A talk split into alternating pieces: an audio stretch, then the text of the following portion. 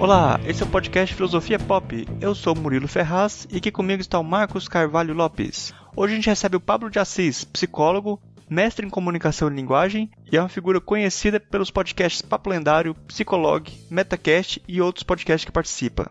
Esse é o nosso episódio número 21 e hoje falamos sobre Carl Jung. Se você não conhece ainda o nosso site, pode visitar o filosofiapop.com.br e deixar o seu comentário. Tem sempre algum texto complementar no site. Siga a gente no Twitter, curta a página do Facebook ou envie um e-mail para contato@filosofiapop.com.br. No Filosofia Pop a gente pretende conversar sobre temas filosóficos em uma linguagem acessível. A ideia é usar também referências culturais como filmes, músicas ou programas de TV para ilustrar alguns conceitos e dialogar com coisas mais próximas da gente. A cada 15 dias, sempre às segundas-feiras, a gente vai estar aqui para continuar essa conversa com vocês. Vamos então para a nossa conversa sobre Carl Jung.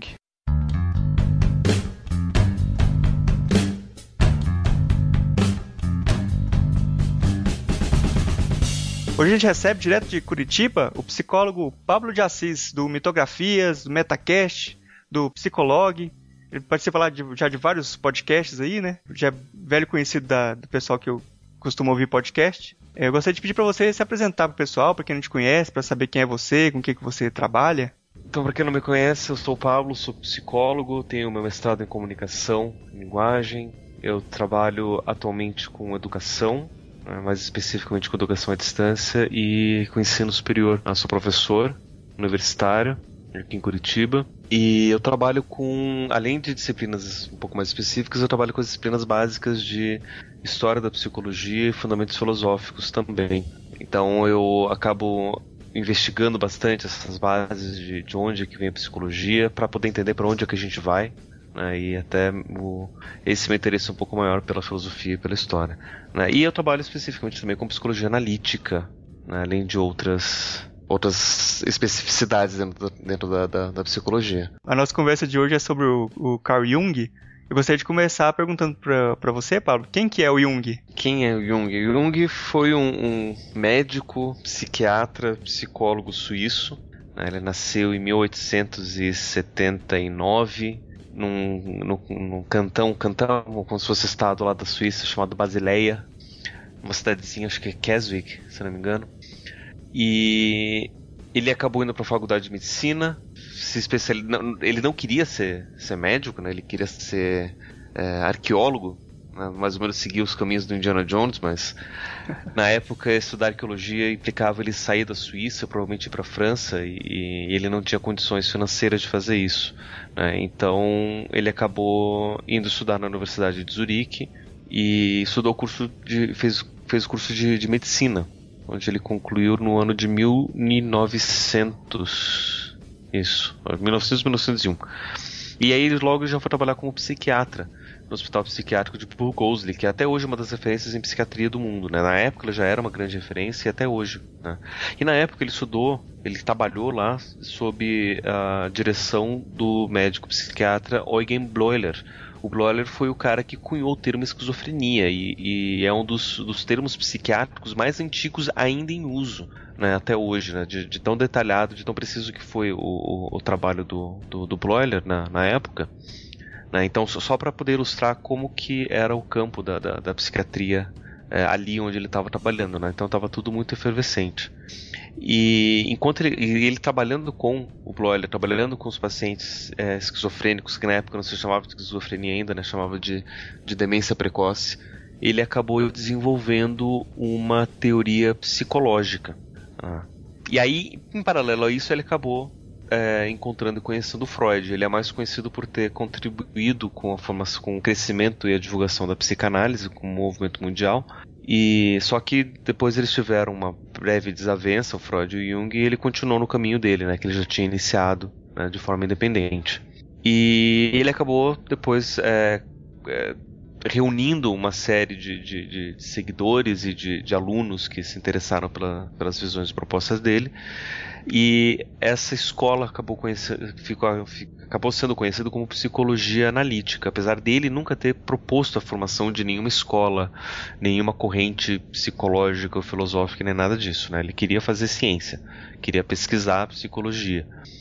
E então é, ele é esse cara ali, talvez um pouco tímido, né? é, dá para perceber um pouco nas, na, na escrita dele que ele às vezes ele tem dificuldade de, de, de perceber um pouco do que está acontecendo com as outras pessoas, né? Tipo, os, os seus interlocutores, né? até mesmo por isso muitas vezes ele escrevia alguma coisa e só deixava ser publicado muito tempo depois. Né? Tem muita coisa dele ainda inédito, está sendo publicado agora, né? justamente por conta disso. E, e ele foi é, tido talvez como uma das grandes mentes da, da, da psicologia do século XX que não chegou a ser tão reconhecido quanto é, deveria. Né? Teve, tem uma biógrafa do, do Jung, a Dedry Baird, se não me engano, que escreveu uma das biografias mais recentes dele, que diz que a, a psicologia, o campo dessa da, da, da, psicologia profunda, que vai discutir justamente o, o, inconsciente, que é o campo que Jung vai, vai trabalhar mais, é, se contribuiu bastante no século XX com as contribuições do Freud, né? Cresceu muito com as, com as contribuições da psicanálise. Só que o século XXI ia ser direcionado para as contribuições do Jung. Né? E como a gente ainda está no século XX, começando o século XXI, ainda estou esperando chegar esse, esse tempo onde o Jung vai ter um pouco mais de reconhecimento. Pablo, uh, obrigado pela presença. Um prazer conversar com você aqui, etc, etc. uh, mas aí, Prazer como... meu, etc, etc. Valeu. Como você vê influ... as influências filosóficas do Jung? Porque geralmente a gente coloca o Freud, assim, muitas vezes comparando Freud com Kant, é, dentre outros autores, né? Uh, eu não sei quais as influências principais do Jung, mas quando você pensa que o Jung não dá espaço para algo que não seja pensável, assim, no sentido de que não tem algo que não possa ser pensado, algo que não faça sentido, tudo tem que fazer sentido, né? É, ele estaria mais para Hegel, é isso? Não sei. Não, o, o Jung ele é incrivelmente kantiano.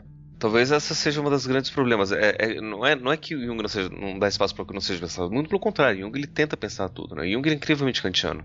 Né? O, o, mais engraçado é que, na, enquanto eu estava na, na, faculdade, já, já estudava bastante Jung. Na, na, na, faculdade mesmo, a gente não, ti, não tive nenhuma disciplina específica de Jung. Mas eu acabei estudando por fora durante os meus cinco anos de curso e depois. Eu nunca parei, né? Desde que eu entrei na faculdade, estou estudando constantemente Jung. Eu tive uma disciplina de antropologia filosófica onde eu li, a gente estudou, um dos temas que a gente estava estudando era a obra do, do filósofo neo-kantiano chamado Ernest Cassirer, ou Cassirer, não sei como que vocês preferem uh, falar o nome dele. E enquanto eu estava lendo o Cassirer, eu me identifiquei muito do Jung ali. Mas muito, muito do que ele falava sobre pensamento simbólico, pensamento marginal, né, a formação de símbolo, né, o, o homo simbólicos que ele apresenta, né, isso é, é, é muito junguiano. E aí eu perguntei, né, pro, pro professor quem é esse cara, de onde que, qual que era a, a, situação dele, né, se ele conhecia Jung, não sei o quê. E ele falou que não, o Cassirer inclusive é um, é um pouco anterior né, ao Jung, só que ele falou que o Cassirer é um neo-jungiano. Aliás, desculpa, o Cassirer é um neo-kantiano. E aí tudo fez sentido, né? Porque Jung também é muito kantiano, incrivelmente kantiano. Talvez uma das grandes influências de Jung nessa, é, com relação à filosofia mais contemporânea, né, mais recente, é o próprio Kant. Né, ele vai se influenciar muito por essa, por essa é, possibilidade é, complementar que o Kant vai apresentar dentro da, da, da, da filosofia dele, né? de, de, você poder complementar razão e, e sensação que, na, que até Kant era visto como, como opostos, só que você tem essa possibilidade de você construir um terceiro, né, que daí vai dar abertura para a dialética é, é, é, hegeliana. E aí esse olhar dialético do Hegel, Jung vai transformar no olhar simbólico depois. Então ele vai continuar por essa corrente idealista, né, talvez até mais forte até do que, é, do que o próprio Freud. O Freud ele tem uma veia naturalista muito grande, que acaba afastando ele um pouco do idealismo kantiano e hegeliano, que o Jung ele vai aprofundar muito mais. Né? E também ele vai por conta disso vai se aproximar bastante das ideias do, do Leibniz, né? a, a, ideia da, da, da, monadologia do Leibniz vai influenciar a ideia do, dos arquétipos do Jung, né? indo mais pro, pro passado, né? a gente tem uma influência muito grande de Platão, obviamente, né? a questão do, dos arquétipos, do, do arqué platônico, né? Só que o, o grande problema do Jung é que ele vai apresentar todas essas ideias de uma forma bem empírica, né? É quase experimental. Né? O experimentalismo dentro da, da, da ciência estava nascendo nessa época onde Jung, quando ele estava é, produzindo. Ele, inclusive, tem alguns livros onde ele apresenta os estudos experimentais. Tem um volume inteiro chamado Estudos Experimentais dentro das obras é, coletadas do Jung, que talvez seja um dos volumes mais chatos da obra dele, porque é muito dado estatístico, muito dado de coleta, de entrevista, de, é, são todos os dados que ele estava é, coletando e pesquisando em cima do, do, do que ele estava pesquisando na época, que era o, o teste de associação de palavras. E, e ele sempre teve essa, essa inclinação mais empírica, mais experimental, de, de, sempre olhar e deixar que as evidências falassem por si, em vez de partir de uma, de uma razão a priorística, que era mais a, a tendência freudiana. Eu desconfio, né, não tenho como, como justificar isso ainda para ninguém, mas a briga que a gente dá entre Jung e Freud é, que se coloca historicamente nos livros por conta de desavenças é, por causa da, da teoria sexual, para mim tem a ver, lendo o que o Freud fala e o Jung fala, que tem a ver com essa diferença, essa divisão. Porque o Freud, ele partia dessa, desse pressuposto, que todo trauma é sexual, que todo inconsciente é sexual. Por mais que você. Se você aceita, você está comprovando. Se você nega, que é sexual porque você está recalcando o impulso sexual, logo comprovando que é sexual, então não tem como fugir disso, né? partindo dessa, dessa visão priorística, quase que determinista. E o Jung ele não via assim. Né? Inclusive tem uma passagem no, no, na, na, biografia do Jung, o Memórias, Sonhos e Reflexões, onde ele está discutindo justamente essa questão e o Jung fala para o Freud, olha Freud, você diz que é sexual, eu vejo evidências de que seja sexual, meus pacientes apresentam traumas sexuais, mas eu não consigo com isso, chegar à conclusão de que todos os problemas são de fato sexuais e que a natureza do inconsciente de fato é completamente sexual. Né? Para mim, pode ter alguma exceção e a gente não tem como generalizar né? dessa, dessa, dessa forma. Né? Pegando justamente, trazendo esse, esse, esse, lado um pouco mais empírico da, do, do, do pensamento junguiano. Aí você falou da, de, das influências dele, do, das desavenças aí com o, com o Freud. Assim, eu gostaria de saber quais são essas ideias dele, as, as principais ideias do Jung, o que, que ele propõe. Olha, o Jung ele vai propor para época, talvez uma coisa um pouco mais diferente do que você estava pensando. Né? É, aliás, eu não vou dizer que é original, porque existiam outros pensadores na mesma época que estavam indo nas, na mesma direção, e depois esses é, décadas, décadas depois, alguns é, psicólogos acabaram aproximando Jung desses pensadores da, da, da corrente mais existencial, né, é, indo na, na, na, direção do Heidegger. Né, e, dos, e do, de outros pensadores e psiquiatras que se utilizavam dessas, dessas ideias, como o Medard Boss e o, e o Binswanger, Otto Bins, Binswanger, que é a partir de um pressuposto diferente do que a psicanálise vai trazer, de que o ser humano é saudável que você não vai partir de um pressuposto de um trauma, de uma neurose, de um conflito básico que determine o psiquismo, né, mas sim que o ser humano ele é um, um, um sujeito, um animal que busca o, a construção de suas potencialidades. Né. E isso, para a época, talvez tenha sido um, um, um, grande diferencial. E a partir disso, você tem é, a construção da teoria dele. Né? Diferentemente da teoria freudiana, que vai partir de uma, de uma teoria estrutural é, das, das psicopatologias, né? partindo de três estruturas básicas, que é neurose, psicose e perversão, Jung ele não vai para esse lado estrutural, ele vai olhar muito mais de uma perspectiva funcional, né? de como que a psique normal funciona. Né? Quais são os seus mecanismos, quais são os seus direcionamentos, e, e a partir desse funcionamento é que as coisas são construídas, né? Que, que, que, que, o, que a personalidade é construída, que as relações são construídas, e a própria psicoterapia depois, né? Como objetivo dele também como psiquiatra, né? Que acaba sendo construído, olhando para esse olhar, esse olhar muito mais funcional. Jung, ele era um grande admirador de um psicólogo e filósofo da época que é William James, que é americano, que foi um dos, dos pais do, do da, da, psicologia funcionalista, né, o pai da, da, filosofia pragmática lá nos Estados Unidos. E, e isso é pouco conhecido também, que o James foi uma enorme influência no trabalho do Jung. Né? E se você conhece James, conhece um pouco de pragmatismo, funcionalismo, e depois você vai ler Jung, você começa a ler Jung um, com, com, outros olhos. Né? Você começa a ver que de fato ele está buscando essa mesma, essa mesma é, esse olhar mais funcional, esse olhar mais pragmático para o funcionamento e para o mecanismo psíquico. Né? E a partir dali você tem as, as teorias que, que chegaram ao senso comum. Né? Por exemplo, o termo introversão e extroversão, introvertido e extrovertido, foi cunhado por Jung como uma forma de você poder compreender a personalidade, né? que ele vai chamar de tipos de atitude. Né? Você tem uma atitude introvertida e uma atitude extrovertida, né? que é utilizada até hoje quando a gente vai falar de, de, de psicologia da, da, personalidade. E aí tem as estruturas básicas, que vai falar de ego, sombra, persona, os arquétipos inconsciente coletivo também são, são conceitos são pouco compreendidos, mas que todo mundo já ouviu falar. É, isso vem da contribuição junguiana. Né? Mas se a gente for resumir, né, o bojo da, da, da, ideia junguiana é essa, né, de, de ser humano saudável, um ser humano que busca o seu potencial, né, que busca a sua totalidade, né, e esse caminho de busca da totalidade Jung vai chamar de individuação, né, que, e, e aí o, as desavenças que acontecem, os conflitos, os traumas, as neuroses e tudo mais são é, consequências dessa disso que a gente chama de vida. Né? E a questão é como que a gente consegue então compreender esse sujeito e lidar com tudo isso. Né? É, hoje pode até parecer meio que senso comum a gente falar de uma psicologia assim, né? Tem muito psicólogo e muitas psicologias que partem dessa premissa, dessa mesma premissa. Vão ter outras explicações, obviamente, né? Mas partem dessa mesma premissa. Mas para a época isso era novidade. Né? É, a gente tem que levar em consideração que Jung ele era médico psiquiatra, trabalhava no hospital psiquiátrico, trabalhando quase que especificamente com pacientes esquizofrênicos.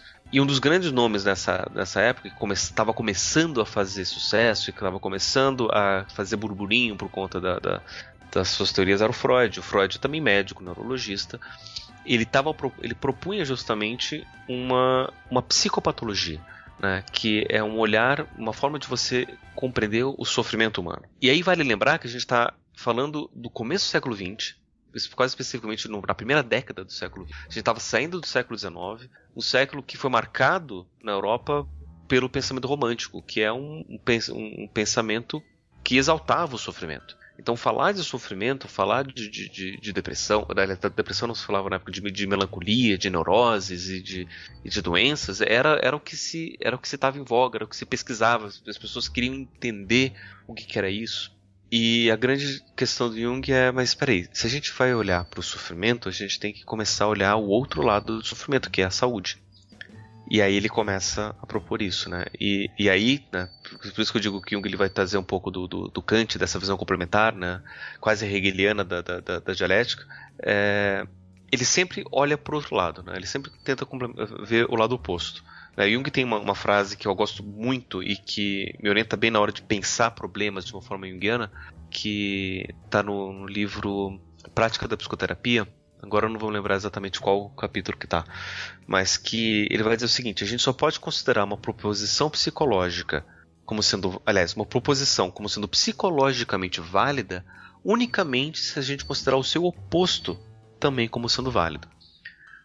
O que é uma, pode parecer um contrassenso, mas basicamente ele está dizendo que se a gente está falando de uma determinada coisa, está falando, tá, tá, trazendo e focando num determinado assunto, a gente tem que olhar qual é o contrário disso, qual é o oposto disso, e será que o oposto disso também tem validade?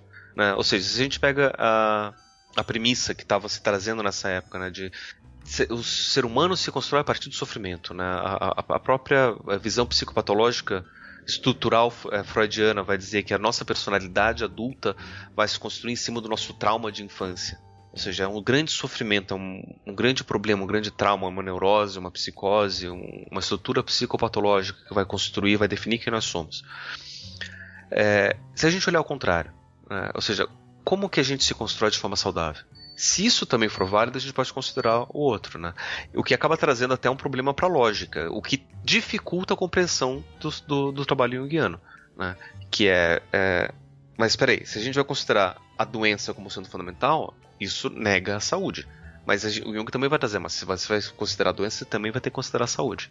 Né? E a gente vai começar a olhar e vai começar a, a trabalhar em cima desse olhar é, de, de considerar o oposto e, e, considerar a complementariedade desses, desses fatores. Né?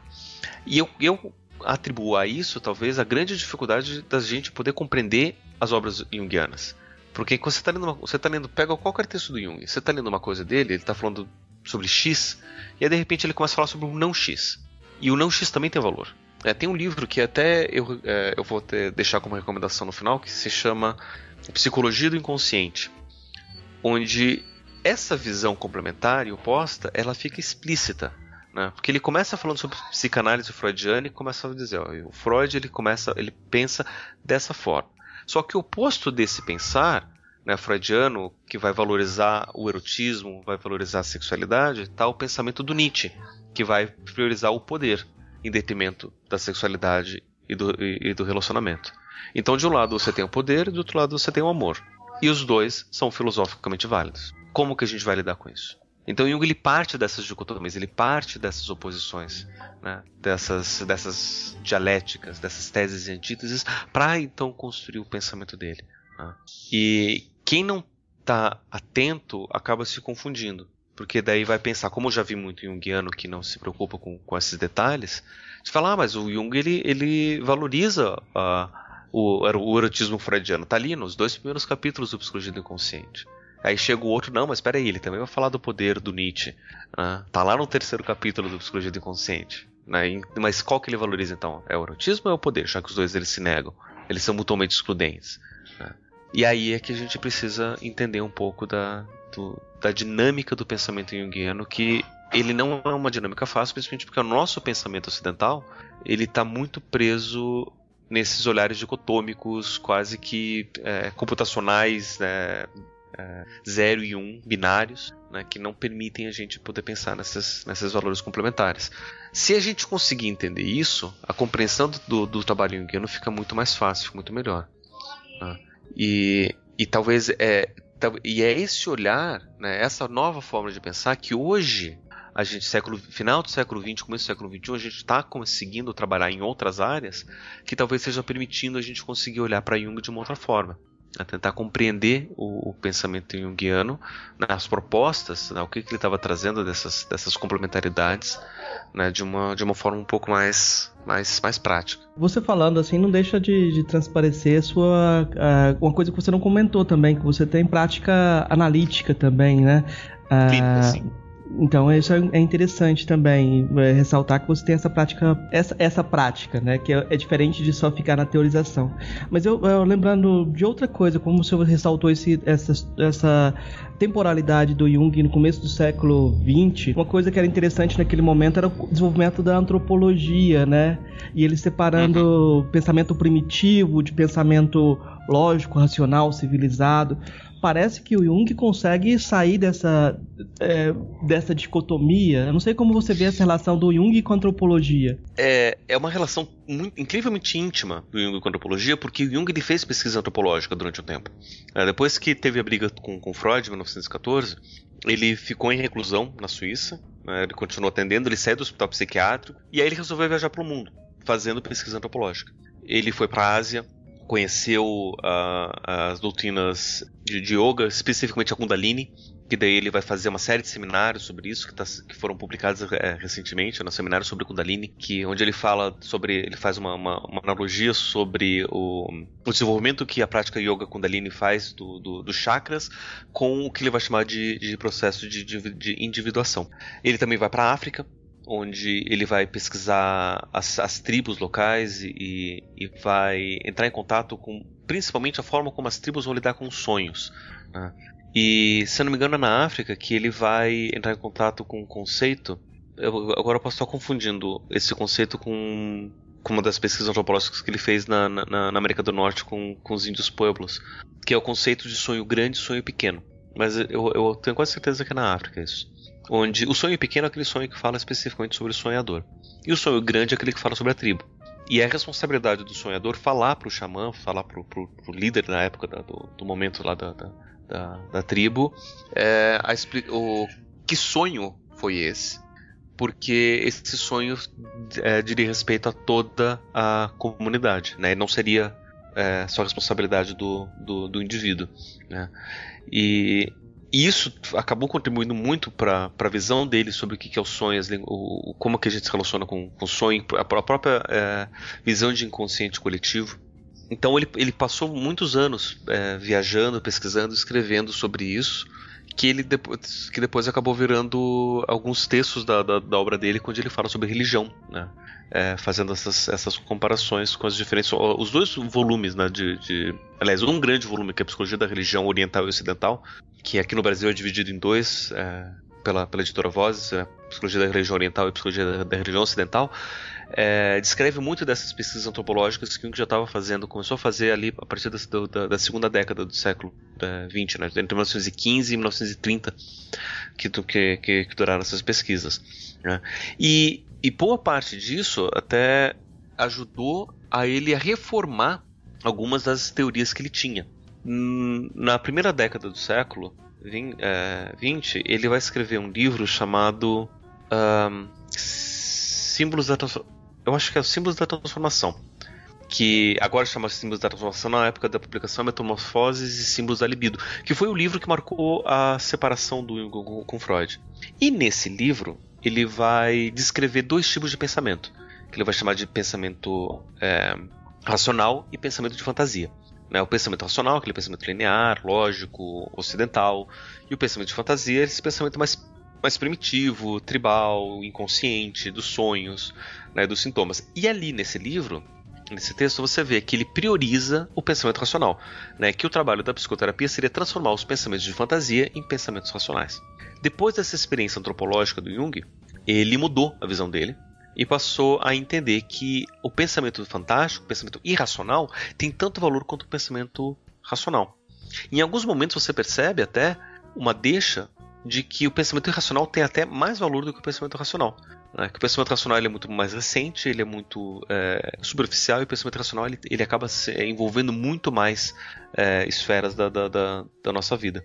Né? Então a questão é a gente saber pensar dessa forma e saber como poder é, compreender.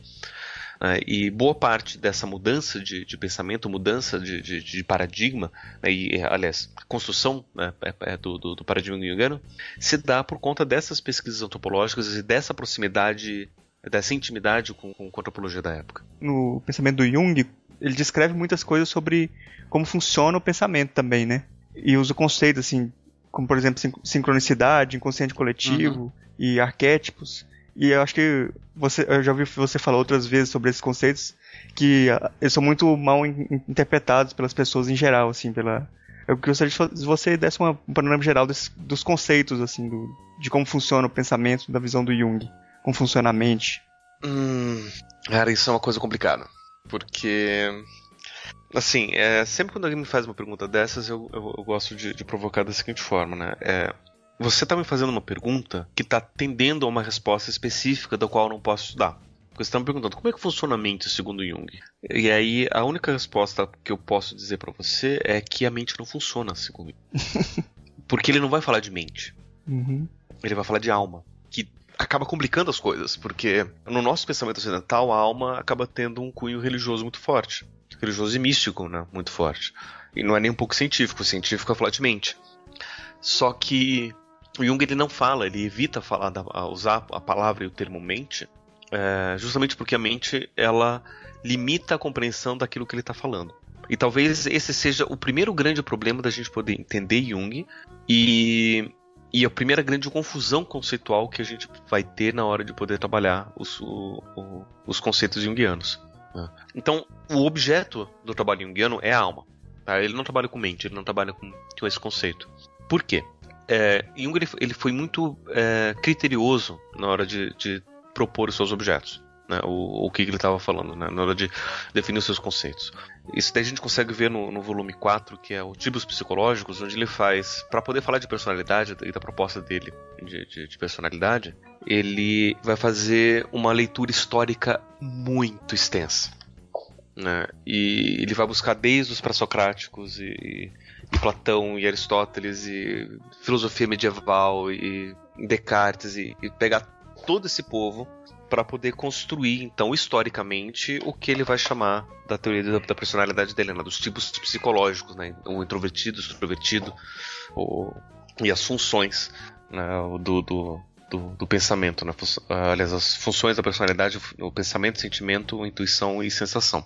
Então ele não tira isso à toa, ele não faz uma pesquisazinha, ele vê mais ou menos o que quer, ele, não, ele faz todo o levantamento histórico bem, ele acaba sendo bem criterioso para isso. E dentro dessa busca criteriosa, ele acaba percebendo que o objeto da psicologia ou da psiquiatria é, é sem você poder questionar, a psique. É por isso que a gente fala de psicologia ou psiquiatria. Ah, e, e o interessante é que esse termo vai surgir só no século XVI. A primeira, a, primeira, a primeira vez que a gente vai usar na história a palavra psicologia é no século XVI. Só que desde, até o século XVI, desde do, do, da, dos pré-socráticos, a gente tem pessoas falando sobre psique e seus vários correlatos, que acabam é, remontando a experiências específicas sobre o que é a vida. Né?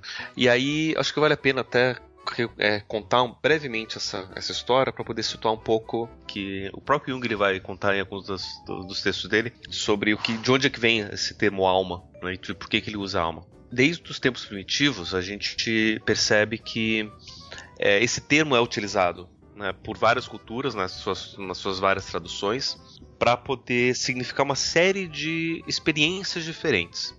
É. Mas se a gente puder resumir e pegar uma, um, uma síntese básica de, do que, que, tudo isso está dizendo, é basicamente qual que é a experiência da vida. Né? Eu estou vivo porque eu tenho uma alma. Agora, se essa alma é um sopro divino, se essa alma é a minha sombra, se essa alma é um espírito que vem de fora, se essa alma é a essência, o que, que é, daí cada cultura vai ter uma definição diferente. Mas todas elas estão falando basicamente do que, que é estar vivo.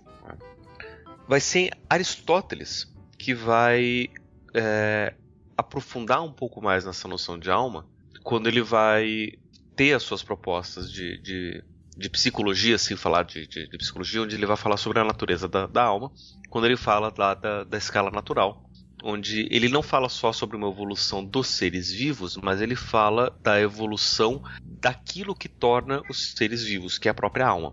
Né? E daí ele vai chamar é, vai falar dos, das, dos princípios vitais diferentes, né? De Zoé, que é a vida é, animal que, que, se movimenta, de, de do, da, da, vida do, do, das plantas, que é aquela vida vegetativa, vegetal básica. E vai falar da psique, que é a mesma alma, o mesmo princípio vital que é, é dotada da capacidade de razão. E aí é com Aristóteles que a gente vê essa aproximação né, maior da, da, da, do princípio vital com a razão. Se bem que Platão já também já lidava com isso, né? Quando ele, ele vai falar do, do nascimento da, do, do, mito da origem da alma, quando o demiurgo ele pega é, parte da, da, da, substância espiritual e parte da substância material e mistura para criar o ser humano, ou seja, para criar a alma, que seria um ente material dotado da capacidade espiritual da razão. Né? Ali você já começa a ver também essa essa essa aproximação. Mas é a partir da, ali com, com, com a filosofia aristotélica, né, que principalmente vai acabar influenciando bastante a Idade Média, e principalmente o, o pensamento de, de, de Agostinho e, e, e, Tomás de Aquina, que a gente vê que a alma ela é essa substância vital que diz se você está vivo é porque você tem alma, e que também é responsável pela razão. E aí é interessante a gente perceber uma outra questão que acaba ficando, ficando subentendida nesse, nisso tudo, é que para Aristóteles o ser humano é um animal político. Né? Ou seja, não é um ser humano que faz politicagem ou faz política o tempo todo, né? É um ser humano que vive na polis, que vive na cidade. Ou seja, um ser humano é, é um animal é, intrinsecamente comunitário. E aí a gente pode também associar essa característica comunitária, social, é, coletiva, a ideia de alma, que é uma ideia que na Idade Média vai ser desvinculada. E principalmente no século XV, essas três noções né, da vida, da razão e da comunidade vão ser relegadas a três instâncias diferentes. Que no, no, no século XV, XVI, ali no Renascimento, final da, da Idade Média, os pensadores estavam querendo o afastamento das ideias religiosas, então, como São Tomás de Aquino, principalmente, ele estava, ele era muito influente na hora de, de, de se falar sobre alma, né? e, e, e, São Tomás ele faz uma separação entre alma e espírito, ele faz uma diferenciação, o que para Santo Agostinho não fica tão claro essa diferenciação. É, a gente tem em Santo Agostinho a ideia de um mundo espiritual e a alma como algo que consegue transitar no mundo espiritual e no mundo material, que nem Platão tinha proposto. É, é, Santo Agostinho, São Tomás ele faz uma, uma separação, mas você tem a alma e você tem o espírito. O princípio vital seria do espírito. E a alma seria unicamente dotada de razão, que é o que o Aristóteles tinha falado. Né? Que a alma seria a substância do corpo, enquanto o corpo seria o acidente da alma. Né?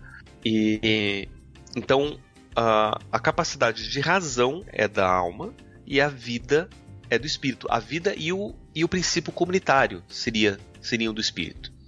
Né? Então, quando eu morro, a minha alma morre com o corpo, né? porque não existe substância sem acidente.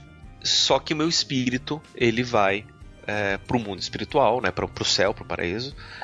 Ou seja, com ele vai a, a, minha essência vital e o meu senso comunitário, justamente por conta da igreja, da comunhão com Cristo e blá blá blá, todas essas questões teológicas que ele vai colocar. No século XV e XVI, a gente tem o surgimento do conceito de mente para poder explicar o que é, até essa época se chamava sobre alma, que essa seria essa capacidade de razão, né? esse senso de, de, de pensamento diferente do corpo. E isso principalmente porque o mecanicismo no século XV e XVI acabou ajudando a compreender os processos é, biológicos que explicam a vida. Então a vida deixou de ser espiritual e passou a ser material. É o corpo que explica a vida. O corpo morre porque ele deixa de funcionar como um, um mecanismo vivo. E o senso comunitário que fica é, a, a, a, ideia de espírito. Né? Quando a gente fala de espírito olímpico, espírito natalino, a gente está falando justamente desse, desse, senso social comunitário, essa, esse sentimento é, imaterial que, que move todo mundo. Né? E o termo alma ele acaba ficando relegado a segundo a, a, a série B. Né? Ela fica de, fica no, no, no, escanteio, ninguém, ninguém usa direito. Né? Ou usa mal, né? como um, ainda com uma ideia de princípio vital. Né? E, e, o mecanicismo ele vai a, ajudar o nosso pensamento ocidental a se livrar desse pensamento vitalista que acabou, acabou prevalecendo, né, de entender a alma como princípio vital. Não existe princípio vital porque tudo é mecânico, então a gente não precisa mais da alma, mas a razão explicada então pela mente, esse senso comunitário é, é, que, que, lá atrás era da alma também é explicado. Por isso que a gente chama de espírito para essa questão imaterial que depois vai ser base para sociologia e o que o Dilthey vai chamar de ciências do espírito lá no, no, no século XIX né que seria, entraria antropologia a sociologia literatura direito filosofia né, entraria nesse campo das ciências do espírito e a vida seria explicada então pela biologia né, é, e, ou pela pelo, pelo, é, pelo corpo, pelo estudo do corpo, pela, pela fisiologia.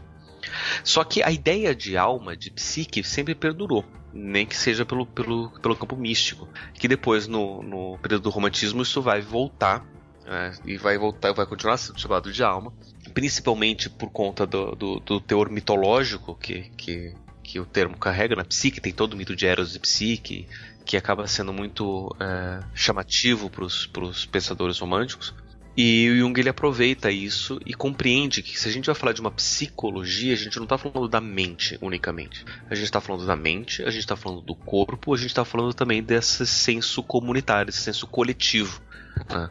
E não é à toa que depois ele vai acabar falando de, uma, de um inconsciente coletivo como base dessa, dessa psicologia. Né? Então, Jung ele fala sobre alma, sobre essa experiência de estar vivo, essa experiência de, de, de, vida, desse processo, não é um algo que eu tenho dentro da minha cabeça. Ele é um, um ato, uma ação, uma, uma, uma vivência é, no mundo e nas relações que eu tenho com o mundo. E aí, em cima disso, dessa ideia de alma, é que ele vai construir a sua psicologia. E é justamente por conta disso que eu tendo a, a dizer que a psicologia junguiana talvez seja uma das melhores, porque é uma, uma das únicas que vai tratar da psique enquanto aquilo que ela se propõe a ser. Né? Que, é, que é o estudo científico, né? o discurso sobre a alma. Só que não essa alma enquanto uma entidade metafísica, fantasmagórica, de alma penada ou qualquer coisa assim, mas enquanto essa experiência de estar vivo, né? que todo mundo que está vivo, todo mundo que, que sente, que sofre, que pensa, tem essa experiência. Que ela é, é indissociável do, do corpo, né? não tem como a gente pensar numa mente ou num, Aliás, a gente tem como pensar uma mente diferente do corpo, mas uma alma sem corpo não tem como, como conceber isso. E é indissociável do senso comunitário também. Né? Dessas, dessa relação com, com os outros, relação com, com, com a família, relação com, com a comunidade, com, com, com a coletividade. E talvez esse seja o, o, o primeiro conceito que é importante a gente conhecer, o conceito de alma. A partir disso, a gente consegue ver que, que os, os outros conceitos são meio que consequência de uma forma é, de trabalho, uma forma pragmática de Jung poder trabalhar. Né, Jung, no livro tipos psicológicos, ele vai dizer você lê o tipos psicológicos tem lá suas 500, 600 páginas. Você está lendo, você entende, você vê toda a história que está falando sobre a introversão, extroversão, os tipos de pensamento, sentimentos opostos, os julgamentos, sentimento, razão e, e racional, irracional e tudo mais. E aí você se convence, beleza? Então é, são justamente essas duas atitudes, introvertido e extrovertido, são essas quatro funções. Legal, me convenci. E aí no último capítulo do livro ele fala assim, olha, tudo isso aqui que eu falei é uma sugestão. Você não precisa levar isso a ferro e fogo. Tá? É, se você tiver um outro modelo de personalidade, ótimo, boa vida, vai em frente, usa o modelo que você quiser. Só que eu recomendo que, se você vai falar sobre personalidade, que você tenha um modelo. Né? Pense o um modelo como se fosse os pontos cardeais de um mapa. Se você vai é, pesquisar um território inexplorado, é muito prudente que você utilize de uma forma de localização, porque senão é capaz de você se perder. Né? Eu utilizo isso. Se você tiver outra, outra forma, ótimo, fique à vontade. Né? O que acaba sendo meio frustrante, né? Porque você finalmente se convence de uma coisa, de repente o Jung chega para mostra, né? Isso aqui pode como não pode ter valor, né? Só o tempo vai dizer. Só que ao mesmo tempo acaba sendo, de certa forma, libertador, né? Porque você começa a pensar que se Jung ele vai falar isso sobre um dos principais conceitos mais famosos, reconhecidos dele, né? Ele vai dizer que é, é só uma sugestão, a gente vai entender que basicamente todos os conceitos que ele vai apresentar também são sugestões da gente poder compreender é, a psique do sujeito, essa experiência de estar vivo do sujeito. Né? Então, quando a gente, ele fala sobre sombra, quando ele fala sobre persona, sobre arquétipos, sobre ânima, ânimo, self e o que mais, gente, energia psíquica e tudo mais, a gente pode entender como metáforas para o funcionamento da experiência da, de, da vida. Né? Tem alguns princípios básicos que ele, percebe, que ele percebe, que a gente também consegue perceber, que é, são funcionamentos gerais, né? como por exemplo um conceito que o que ele vai pegar do Heráclito de Éfeso, que é o da enantiodromia, que é traduzido literalmente como uma fuga em direção ao, ao oposto. Né? Que é quando você tem uma atitude psicológica é, exclusiva para um lado, para um determinado ponto, existe uma tendência muito grande de você virar a casaca e correr em direção ao contrário e defender tão fervorosamente é, o seu oposto, né? Como acontece, por exemplo, uma pessoa que é recém-convertida. Né? Ele é um ateu convicto, de repente se converte e vira um religioso fanático também. Né? Com a mesma convicção que ele era ateu inegável, ele passa a ser um religioso tão convicto quanto, justamente por conta dessa, desse mecanismo da enantiodromia. E isso funciona com qualquer coisa.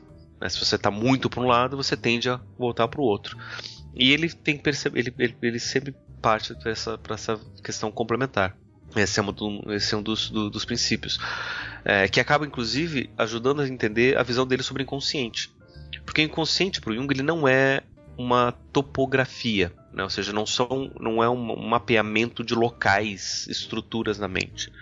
São formas que eu tenho para poder perceber o mundo. Né? Então, para o Jung, consciente e inconsciente não são coisas na minha cabeça, não são estruturas mentais, são características dos conteúdos psíquicos. Ou seja, eu posso ter uma memória consciente ou uma memória inconsciente. Eu posso ter um sentimento consciente ou um sentimento inconsciente. Né? E da mesma forma que eu tenho uma memória consciente, eu vou ter uma memória inconsciente. Se eu tenho um sentimento consciente, eu tenho um sentimento inconsciente. Se eu tenho um pensamento consciente, eu tenho um pensamento inconsciente. E eu posso passar a ser consciente daquilo que era inconsciente, da mesma forma como posso passar a ser uh, inconsciente daquilo que antes era consciente. Então não existe nada estático. Né? Eu posso tornar as coisas estáticas. Né? Daí o mecanismo de recalque repressão, né, que a gente conhece, que a gente ouve falar por aí, ele entra aí porque é quando a gente coloca um determinado conteúdo inconsciente, a gente deixa lá. Né? A gente deixa dessa forma, não quero saber, tenho raiva de quem sabe, e, e, e aí isso evita que eu é, me torne consciente daquele conteúdo ou que eu possa me tornar inconsciente de determinado conteúdo que naquele momento está consciente para mim. Então ele, ele acaba partindo para uma visão bem mais dinâmica dessas, dessas estruturas. Uhum. E, então quando ele vai falar sobre essa questão é, inconsciente e consciente, é sempre nesse olhar dinâmico. E outra oposição que acaba entrando em, muito em, em voga é a questão do pessoal e do coletivo. Aqui ele vai falar de inconsciente pessoal e vai falar de inconsciente coletivo.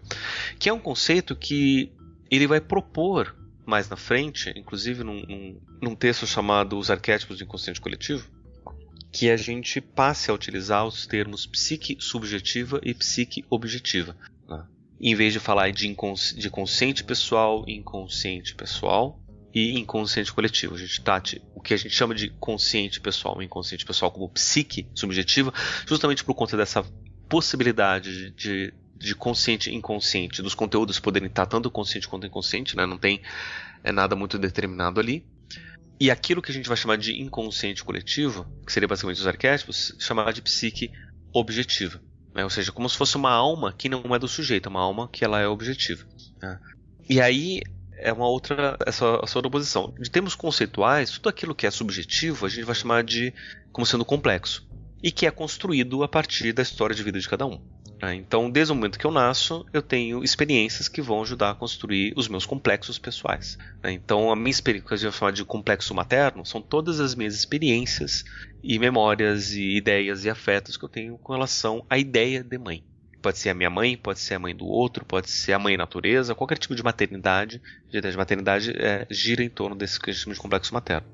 Só que ao mesmo tempo, coletivamente, a gente também tem a ideia de mãe que passa através das gerações, através da, da, cultura. E essa ideia que é construída através da história do povo, a história do coletivo, é o que a gente vai chamar de arquétipo. Só que o Jung ali, sendo bem kantiano, ele vai dizer o seguinte: o arquétipo em si, o, o número arquetípico, ele é incognoscível.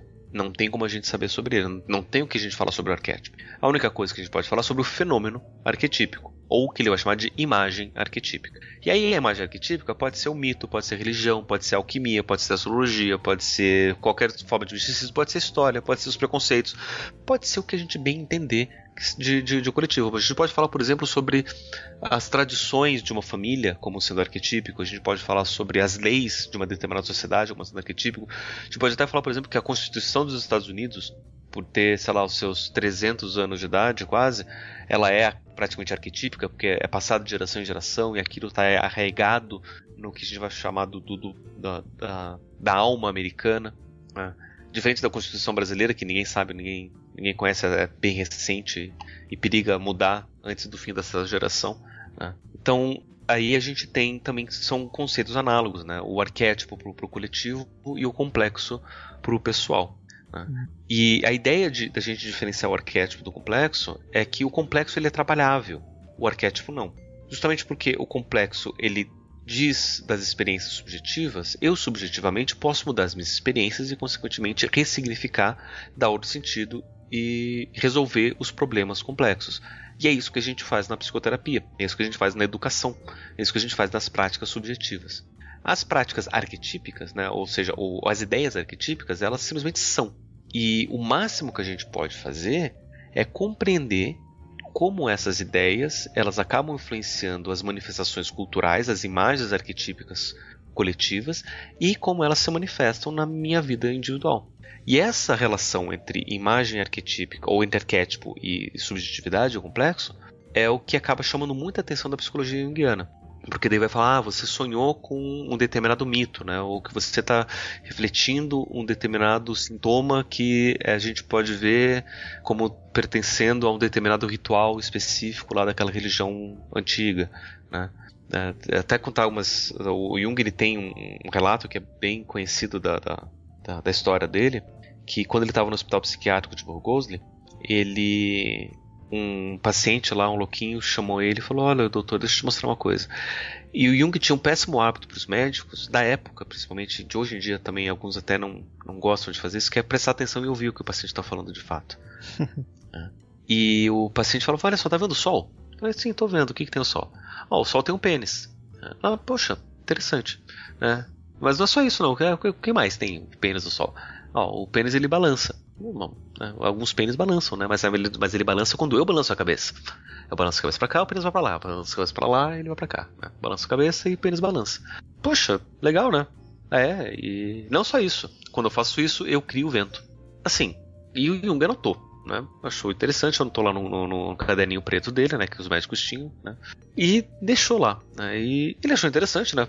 Uma alucinação de um, de um paciente que via um pênis do sol que balançava com os movimentos da cabeça e que isso fazia provocava a criação do vento. Alguns anos depois, ele viu que aquele paciente morre e aí ele estava lendo um periódico de arqueologia que era um dos, dos hobbies e, e sonhos secretos dele. Eles nem tão secretos assim, mas. E, e ele tinha é, lido lá uma notícia que tinha sido acabado de ser traduzido para o grego, e ali estava a publicação do texto em grego, de um texto do antigo persa.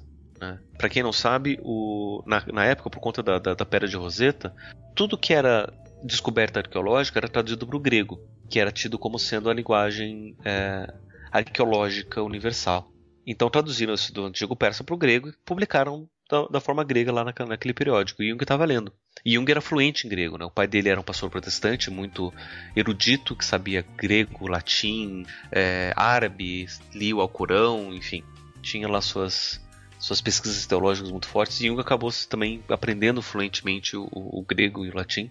E ele leu ali do grego uma essa tradução que descrevia o ritual de iniciação dos sacerdotes do, do deus Mitra, né, que é um deus solar. E, os, o, ritual basicamente era o seguinte: o, o, o pretendente, o, o noviço, ele teria que se prostrar diante do sol até que ele conseguisse visualizar um tubo que descesse do sol em direção à Terra. E com movimentos únicos da cabeça ele tinha que fazer, movimentos únicos pendulares, né? só, só mexendo a cabeça de forma pendular, ele tinha que fazer esse tubo se movimentar e isso tinha que ser suficiente para que o vento fosse criado. Se o sacerdote conseguisse fazer isso, ele seria iniciado como um sacerdote do deus Mitra. Jung ele leu isso, uma descoberta arqueológica recentíssima, fresquinha, mas eu já li isso em algum lugar. Onde foi? E aí ele lembrou do paciente, procurou no caderninho dele e viu que era basicamente o mesmo relato. Mas de onde que ele tirou isso? E aí as, as teorias da época diziam do que um termo chamado de criptominese, que é um termo que inclusive a gente ouve até hoje. Que é basicamente assim, eu tive uma experiência pessoal que eu esqueci, que eu abandonei, que deixei lá é, guardado no meio inconsciente e que de repente volta de uma forma é, que eu não me lembro, né? Ou seja, uma memória que está lá é, disfarçada e que manifesta como sendo algo original. Né? Como por exemplo, quando eu era criança, eu tinha uma vizinha que falava em chinês e e daí, depois de adulto, eu tive um ataque epilético e aí comecei a falar em chinês e eu não sei de onde eu aprendi a falar chinês, né? Porque eu não me lembrava daquela vizinha que falava chinês, aquilo ficou na minha memória. Isso daí é um exemplo de criptominese. Então, esses exemplos eram. eram é, essas explicações eram dadas, né? E Jung ele tinha ali uma evidência clara de que não tinha como ser criptominese.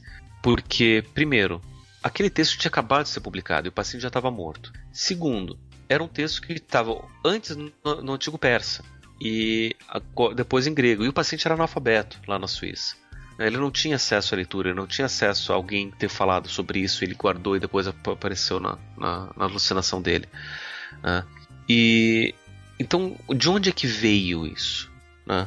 E, e a partir daí que Jung começou a se interessar mais por essa ideia do arquétipo, né? ou seja, dessa, dessa manifestação do que ele vai chamar de temas típicos. Né? Os arquétipos são temas típicos da, da, da, da humanidade que é, aparecem nas experiências gerais de todo mundo. Se a gente parar para ver, todo mundo tem dois olhos, tem uma boca, tem é um corpo, tem um coração, tem órgãos que são comuns a todo mundo, é comuns à espécie, que permitem uma experiência sensorial do mundo semelhante. Né? Da mesma forma que os meus olhos, se eu olho para o sol, eu tenho. É, meus olhos se cansam, eles podem se queimar. Se eu olho, tipo, se eu mesmo mais ou menos fecho os olhos, né, para fonte de luz, eu vejo é, raios que saem da, da, dessa fonte de luz. Então, é, isso tudo por conta da, da, do mesmo, de uma mesma base comum né, é, biológica que permite que a gente tenha experiências comuns. Da mesma forma, a gente tem uma mesma base cultural que está presente na nossa linguagem, que está presente nas nossas tradições, na, na nossa, nas nossas experiências, que acabam influenciando a forma como a gente também tem experiências com, com o mundo. Né. A gente tem pesquisas hoje em dia, por exemplo, que mostram que é, de diferentes idiomas e culturas que se constroem em cima desses diferentes idiomas têm diferentes relações com o mundo por conta daquilo que o idioma permite ver. Né? Como, por exemplo, estava vendo sobre as cores. Tem culturas que têm nomes diferentes para cores que para a gente é o mesmo e o mesmo nome para cores que para a gente são diferentes. Por exemplo, se eu não me engano, tem um idioma na África que vai dar o mesmo nome para aquilo que a gente chama de azul e verde. Para eles é o mesmo nome. E ao mesmo tempo, aquilo que a gente chama de azul, que pode ser azul claro ou azul escuro, hum, para a Rússia, são cores completamente diferentes né? o que vão permitir experiências diferentes. porque a gente vai ser meio que condicionado por conta da linguagem. Essas, condi essas condições, tanto biológicas quanto culturais e sociais, que são comuns a todo mundo, é base do que aquilo que a gente que Jung na época né, vai vir chamar de, de, de arquétipo. Só que para o Jung na época dele era muito mais fácil, até mesmo porque boa parte dessas, dessas pesquisas não tinham sido desenvolvidas, era muito mais fácil tratar o arquétipo como uma entidade luminosa, metafísica, né, no, no, no, conceito é, kantiano, do que tentar encontrar quais eram as estruturas, os, os, os mecanismos evolutivos que pudessem justificar o que seria um arquétipo. Né? Partindo dessa, dessa explicação que você deu aí, eu já vou relacionar logo com, com o Renato Giannini, né? De vez em quando ele publica algo sobre Jung e astrologia, já deu palestras sobre isso, e ele defende que a astrologia se tornou um meio de, de autoconhecimento e, e, ela é tomada hoje numa perspectiva junguiana. O que, que você acha disso? Como é que você comenta isso? Eu não sei qual é essa perspectiva junguiana que ele está dizendo, mas o Jung, ele quando ele vai estudar astrologia, ele tem dois focos diferentes.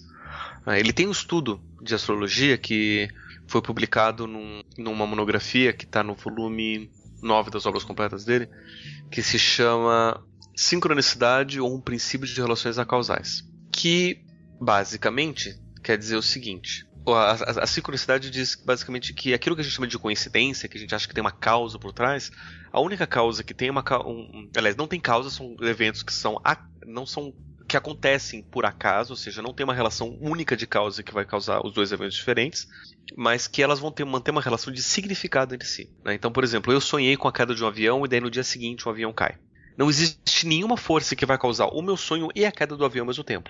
Né? Então, por isso que eles são acausais. São por acaso, eu sonhei com queda de avião e por acaso né, o avião caiu. Né? A gente sabe que tem as causas da queda do avião, a gente sabe que tem as causas do sonho, mas essas causas não são relacionadas. Mas existe uma relação de significado muito grande ali. E é isso que ele vai chamar de, de sincronicidade.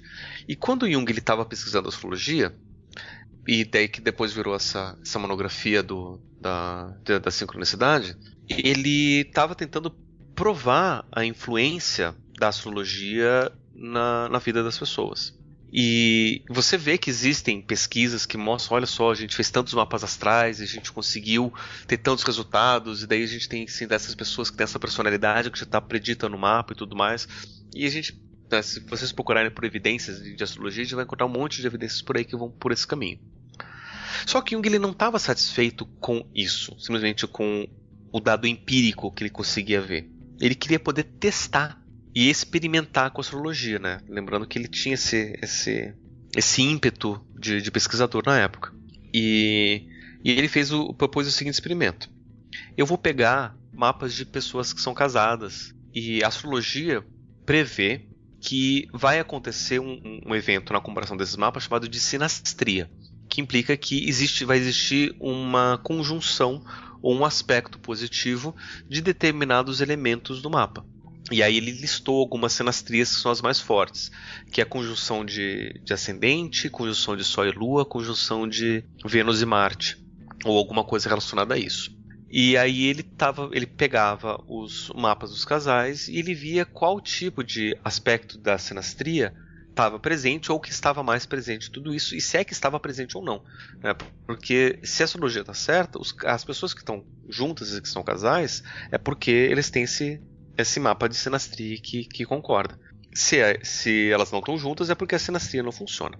E então a ideia é que as pessoas estão juntas você vai ele, ele ia achar esses, esses elementos. E daí ele foi fazendo essas análises. Ele pegou sei lá uns 500 mapas diferentes, né? De mil cas é, 500 casais diferentes, ou seja, mil pessoas diferentes. Daí ele foi juntando e foi fazendo as análises. Daí pegava lá, no, então no primeiro dia ele analisou, sei lá, 30 sinastrias diferentes e ele, ele percebeu uma predominância da sinastria do tipo 1. E daí depois, uma semana depois, ele pegou lá e fez umas, mais 50 e ele percebeu uma predominância naqueles dados de, da sinastria do tipo 2. E aí depois ele foi fazer uma terceira, pegou mais uns 150 e daí ele percebeu uma predominância da sinastria do tipo 3. E daí ele começou a pensar o seguinte: peraí, eu fiz uma análise num dia, fiz análise no outro, fiz análise no outro e me deu predominâncias diferentes. Estatisticamente, isso é impossível. Estatisticamente, é para ter uma distribuição randômica desses dados. Né? Então, o que está acontecendo? O dado ali não está falando, a leitura, esses dados não estão falando sobre astrologia. Estão falando sobre quem está lendo o dado. E aí começou a fazer uma autoanálise do que, que ele estava fazendo quando ele fez a análise do primeiro dado, o que, que ele estava fazendo quando ele fez a análise do segundo, né, e quando ele fez a, a, a, terceira coleta. E aí ele começou a perceber que aquilo que ele estava vivendo naquela época, onde ele conseguiu perceber melhor a sinacia do tipo 1, é, aquela sinacia do tipo 1 estava falando sobre a experiência que ele estava passando naquele momento. A mesma coisa no, no, no, segundo momento, a mesma coisa no, no terceiro momento. Isso quer dizer que se eu pegasse a mesma conjunção de mapas e procurasse, eu poderia encontrar outros aspectos positivos ali, outras sinastrias. Mas eu li aquilo que eu estava tendendo a ver por conta da minha posição psicológica. Então houve uma coincidência de um evento externo, ou seja, um dado que estava no mapa, com minha posição psicológica interna. Então houve ali uma sincronicidade, uma coincidência de significados. Né? E daí o Jung ele fez um teste. Tipo, eu vou misturar todos os mapas. Eu vou pegar dois mapas aleatórios e juntar como se fosse um casal. Independente se é homem com homem, mulher com mulher, se eles se conhecem ou não se conhecem, não importa. E eu vou procurar essas sinastrias. Ele encontrava sinastrias. Né? Justamente porque. E daí o fez que ele entendesse que a leitura do mapa não está falando sobre uma experiência objetiva daquilo que está lá, da influência do astro na vida das pessoas. Ele está falando sobre é, uma projeção, né? ou seja, como que eu estou vendo de uma forma externa no mundo uma, uma experiência interna pessoal. Né? E a astrologia serve para isso. Tem um, um trecho no, no, livro do Jung que ele escreveu com Richard Wilhelm, que é um pesquisador, um estudioso da, da China, um sinólogo, um antropólogo, que era muito amigo dele, né, que, que foi com quem ele também fez bastante pesquisa sobre o Oriente, chamado O Segredo da Flor de Ouro, que ele fala sobre um pouco sobre, sobre astrologia. Ele está falando sobre o Xing, sobre um pouco do pensamento chinês. E aí ele fala da sincronicidade, que tem a ver com, com esse pensamento chinês do, do Xing, e daí ele cita sobre astrologia. E aí eu queria ler esse trechinho que ele ilustra um pouco isso que eu estou falando. Que ele diz assim: a astrologia seria considerada como um exemplo mais abrangente de sincronicidade se ela apresentasse resultados universalmente seguros. Ou seja, aqui a gente já consegue ver que ela não apresenta resultados universalmente seguros. O Jung mesmo já está colocando questionamentos sobre a validade é, segura e, e veracidade da, da, da, da, astrologia por conta dessa própria experiência dele. Né, que ele via que tinha muito mais a ver com a leitura do que com o dado né, externo. Daí ele continua aqui. Existem, entretanto, alguns fatos comprovados por ampla estatística que tornam a astrologia digna de questionamento filosófico. Sem dúvida, seu valor psicológico é inexorável, pois representa a soma de todo o conhecimento psicológico da antiguidade. Né? E aqui ele está ele tá colocando a astrologia como uma forma de. O que os antigos falavam sobre astrologia é o que hoje a psicologia vai poder tra tratar. Né? Então, a, a, possibilidade, continuando aqui, a possibilidade de se reconstruir o caráter de uma pessoa a partir do mapa astral na hora do seu nascimento comprova a relativa validade da astrologia. Lembremos-nos, entretanto, de que o mapa astral não depende absolutamente da constelação astronômica real, mas é baseado no sistema de tempo arbitrário, puramente conceitual. Em decorrência da precessão dos equinócios, o ponto da primavera há muito se deslocou astronomicamente do zero grau de Ares, da forma que o zodíaco astrológico, a partir do qual são calculados os horóscopos, não corresponde de maneira alguma ao zodíaco celeste. Se considerarmos a existência de diagnósticos astrológicos corretos, esses sem dúvida não se baseiam nas influências dos astros, mas em nossas hipotéticas qualidades do tempo. Em outras palavras, o que nasce ou é criado num dado momento adquire as qualidades deste momento. Né? E aqui ele está justamente trazendo o, a visão que ele tem da astrologia. Né? A astrologia não fala dos astros. A astrologia é uma forma projetiva da gente poder entender. A gente olha para o céu, a gente vê as constelações e a gente projeta o nosso momento, a nossa vivência, aquilo que a gente está passando naquele, naquela situação, ali naquela leitura. Né? E então essa é a visão que Jung tem da astrologia. Existem psicólogos que são astrólogos, existem astrólogos que são junguianos. Né? E e aí é claro que eles vão trazer uma, uma visão mais mística, uma visão mais é, metafísica da, da, da, astrologia, como se de fato os astros influenciassem os arquétipos, os complexos e tudo mais. Só que essa é uma leitura que se pode fazer, baseado-se nas premissas astrológicas, mas que não tem muito a ver com a proposta junguiana. Se a gente vai tirar alguma coisa do Jung para falar de, de, de, astrologia é que a gente não precisa mais astrologia porque a gente já tem a psicologia. O que a astrologia fazia antigamente é o que a psicologia faz melhor hoje. Principalmente porque a astrologia se baseava em algumas evidências que não são universalmente seguras, que são quase que anedóticas, né? Funcionou para o meu primo, funcionou para mim, funcionou naquele momento, só que não vai funcionar para todos os momentos. Enquanto isso, a psicologia, por se basear em ciência, ela tende a ser mais segura. Né? Então, não tem por que a gente recorrer muito para isso. Então, assim, sempre quando eu vejo uma aproximação de Jung e astrologia, eu penso da seguinte forma, né? Será que a pessoa está tentando fazer uma defesa da astrologia utilizando da visão junguiana de forma errada? Ou será que da forma como eu uso, por exemplo, que ela está utilizando da astrologia como uma metáfora para poder compreender as nossos, os nossos vivências, ensinamentos e, e experiências pessoais. Né? Eu, particularmente, eu não conheço muito do que o Renato Janine Ribeiro fala sobre astrologia, sobre, mas eu pessoalmente eu percebo que a gente não precisa mais desse conhecimento específico. Ele passa a ser uma forma é, histórica de de uma forma como historicamente a gente já se conheceu, né, uma forma de autoconhecimento que já foi utilizada na história, que hoje serve como uma metáfora válida. Né? Então, é, é para quem conhece o linguajar astrológico, de vez em quando é interessante a gente falar sobre a questão de uma influência de peixes, uma, um, é, sei lá, um determinado ação de, de um planeta num, num, determinado momento, né? Ou falar de uma, uma questão muito solar ou muito uma influência de, de, de, Plutão específica, ou até mesmo entender, por exemplo, que determinadas ideias elas são relacionadas, né? como por exemplo a gente pega a ideia de Plutão, que ele rege o signo de Escorpião, e tanto Plutão quanto Escorpião eles vão e a casa 8, que é a casa de, de, de Escorpião,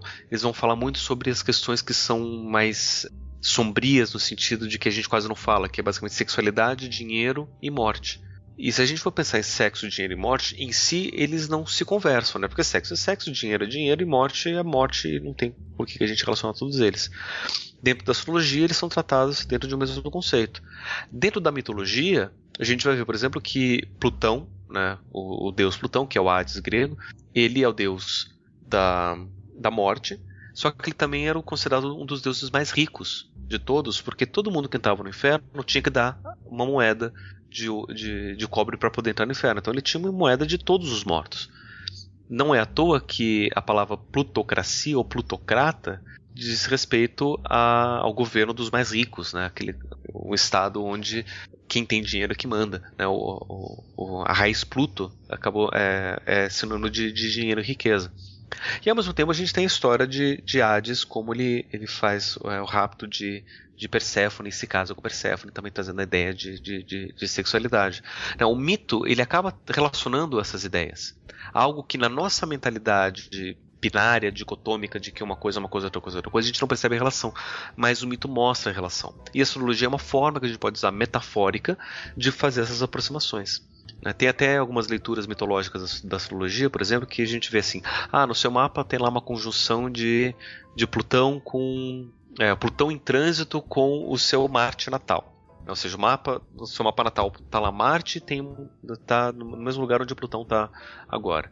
Daí a gente pergunta, tá, mas e na, na, na, na mitologia? Quando é que Marte e Plutão se, se, se encontraram? O que, aconteceu? Qual é a história que estava por trás? Né? Qual é a metáfora que a gente pode tirar e qual é a experiência que a gente pode pegar para nossa vida específica dessa metáfora. Né? Ou seja, a gente joga um verde e tenta ver o que a gente tenta colher de maduro. Né? A gente começa a ver, olha, tem essas experiências, tem esses sentidos, que será que faz sentido, será que não faz sentido? A gente até que chega um momento, nossa, isso faz sentido porque eu estou passando por isso, isso, isso. A gente usa desses elementos para promover reflexão. Nesse sentido, como metáfora, sem problema, de boa. Daí eu posso usar a metáfora que eu quiser. Posso até pegar filmes da Disney. Falar, olha, nesse filme da Disney, né, no, no, no Frozen, a gente tem lá a história lá de uma, de uma irmã que tem um poder especial que ela não consegue lidar. Você consegue reconhecer alguma coisa na sua vida? É, pois é, tem alguma coisa na minha vida que tem a ver com isso. Né? E, e aí a gente pode fazer esses paralelos, né? Gente, ou seja, a gente uhum. usa um elemento externo para servir de projeção de uma coisa pessoal interna. Né? Uhum. E aí a gente pode usar a metáfora que a gente quiser, não necessariamente sociologia pode utilizar uma literatura, a gente pode utilizar política, a gente pode utilizar de qualquer coisa, mas reconhecendo que são elementos projetivos. São experiências pessoais internas que mobilizam uma energia muito forte que acabam sendo vistas de uma forma exterior. E se a gente não tomar cuidado, e aí é um, é um dos perigos que a psicologia atual pós-junguiana e até mesmo não junguiana está trazendo. E um dos principais expoentes disso é um psicólogo chamado Michael Shermer, que, vai ser, que é um, um grande expoente, inclusive, do, do, do ceticismo, que é um, um, tema, inclusive, que eu proponho que vocês discutam filosofia pop aqui, que é a ideia de que essas crenças elas acabam limitando nossa experiência. Se eu acredito muito fortemente em alguma coisa, eu acabo evitando de ter experiências que vão ser contrárias à minha crença. E o Jung ele, é, é, ele chama a nossa atenção para isso também. Né, quando ele fala, né, se eu tenho uma energia mobilizador, mobilizada por conta dessa experiência sincronística, né, de uma coisa interior muito forte que eu não estava conseguindo fazer sentido para mim, de repente eu vejo fora de mim algo que dá esse sentido, esse significado que eu precisava. Eu tendo a ver isso como real, porque para mim isso é real. Né? Então eu vejo na astrologia algo muito real, né? uma metáfora que ilustra perfeitamente aquilo que eu estou vivendo na minha vida naquele, naquele momento. Então tendo a ver a astrologia como real. E por mobilizar uma energia muito grande que diz sobre a minha realidade, eu crio, eu cristalizo ali um padrão de crença que acaba sendo prejudicial. Né, eu polarizo de, uma, de, um lado e evito ver as outras coisas. É, Jung chama muita, muita atenção disso, dos riscos que a gente tem, da gente se prender muito numa só ideia. Né? Então, eu acho que se o Renato Nini Ribeiro de fato conhecesse mais Jung, eu acho que se ele dissesse que a astrologia se torna junguiana, ele estaria dizendo basicamente que a astrologia se torna cética, não dogmática, que a gente não precisa mais da astrologia para poder fazer as nossas coisas, né? Porque é, em última instância, é mais ou menos isso que Jung vai acabar trazendo nos, nos textos dele. Eu acho que tem uma pergunta crucial que é preciso fazer, que é é, eu acho que tem uma questão que é importante, que é justamente esse caminho de individualização. Né? Porque geralmente o, o, Jung vai ser muito criticado por conta do irracionalismo, ligando ele com o romantismo, com até com o nazismo, né? Com essa adesão a algo que não sou eu, ao estar, a, a, ao espírito coletivo, etc. Uh, eu queria que você falasse um pouco sobre esse caminho da. Existe um caminho de autonomia no Jung? Um caminho de individuação? Sim, né, o Jung ele vai, vai, vai ter esse, essa, essa, esse processo de, de individuação, ele vai propor como uma forma de, de que é, o caminho que cada um tem que seguir para poder ser quem você de fato é. Né? Tornar-se si mesmo. Ah, que daí depois essa ideia vai acabar sendo utilizada por pensadores humanistas, do, principalmente psicólogos humanistas no, no, na década de 60 nos Estados Unidos. O principal deles é Carl Rogers, ele vai pegar da mesma ideia do Jung. Que daí ele vai escrever um livro chamado Tornar-se Pessoa, Tornar-se Quem Se É, que é muito inspirado nessa ideia junguiana. Que é basicamente isso, né? Ele vai dizer basicamente que a nossa vida é uma série de experiências que nos levam a ser quem nós somos. Quando a gente vai ler o Jung pelo Jung, a gente vai ver ele de uma forma quase que didática e pedagógica explicando a individuação. E o que faz a gente pensar que a individuação acontece em fases, né? que é uma preocupação da segunda metade da vida. Então começa a individuação na metanoia, que seria metade do caminho. Né? O que seria aconteceria ali por volta dos 35, 40 anos, o que a gente chama da crise da meia-idade. E a partir dali a gente resolveria os nossos conflitos que foram construídos na primeira metade da vida, a gente resolveria na segunda metade, em busca disso que a gente chama de plenitude. Que metaforicamente é análogo ao conceito do, do encontro com o self. Não, o self como um conceito de um arquétipo central, totalizador e tudo mais. Só que eu particularmente eu, eu, fico com o pé atrás nesse, nesse conceito porque a vida ela não é tão didática assim, né? Então, às vezes acontecem coisas que vão mudar as nossas experiências, que vão colocar a nossa perspectiva de uma forma diferente, que fazem com que os nossos conflitos sejam vividos de forma diferente. Né? E aí eu gosto muito da, da, da explicação de um pós-jungiano chamado James Hillman, que ele vai meio que inverter essa visão de, de individuação, trazendo alguns pensadores, principalmente um cara chamado Arthur Schopenhauer, que é um romântico muito conhecido, um romântico tardio, mas é, muito muito influente. É, que vai. O Schopenhauer tem uma frase que vai dizer o seguinte, né? Que durante a minha juventude eu vi, vivo as coisas e eu não percebo relação entre elas. Parece tudo um, um monte de, de, de, acasos. E só quando eu chego no final da vida, lá para os meus 60 anos, né? na época a vida terminava por volta dos seus 60, 70 anos. Né? Então, é, quando eu chego lá aos meus 60, 70 anos, eu olho para trás é que eu vejo que todos esses acasos foram essenciais para me trazer onde eu estou hoje. É quase como se tivesse sido direcionado, como se tivesse tido um destino que estivesse ditando, olha, você precisa passar por essas experiências para você poder chegar naquele ponto. E o Hillman, ele propõe a individuação nesse sentido, né? Em vez da gente construir conflitos na primeira metade da vida para depois resolver no final, ele propõe que a gente meio que é direcionado por aquilo que nós somos desde o começo. Né? e no princípio parece que é aleatório, mas que é essencial para levar a gente onde para ser quem nós somos de fato. E, e todas as nossas vivências são é, é, formas de reforçar quem nós somos né? e quem nós queremos ser. Né? E, e, eu acho que essa que é, que é a grande questão. É, muitas vezes a gente acaba entrando numa, numa noção de fatalismo, no, no sentido de, ah, mas existe então um destino, né, e que tá, já está escrito para mim, já está direcionado, mas eu posso a qualquer momento falar, não, não gosto mais disso daqui, eu quero fazer uma coisa diferente. Né? E aí é um, é uma ideia, inclusive, comum no, no, no pensamento do século XX, de que eu sou aquilo que eu escolho ser que vai inclusive ser muito pregado por um, entre aspas, rival do Jung, que é o, o Martin Heidegger, que eles eram contemporâneos, só que eles falavam de coisas contrárias. E, e, aliás, não de coisas contrárias, falavam de coisas muito parecidas, mas de uma forma muito, muito contraditória ali na, pra época. Né? E, mas os dois estavam falando né, dessa, dessa ideia de que eu construo minha própria vida, né? eu, a partir das minhas escolhas, eu consigo viver isso. Só que Jung ele sempre foi muito é, paradoxal nesse sentido, né? Se você tentar procurar, será que Jung acredita no destino ou será que ele acredita na liberdade?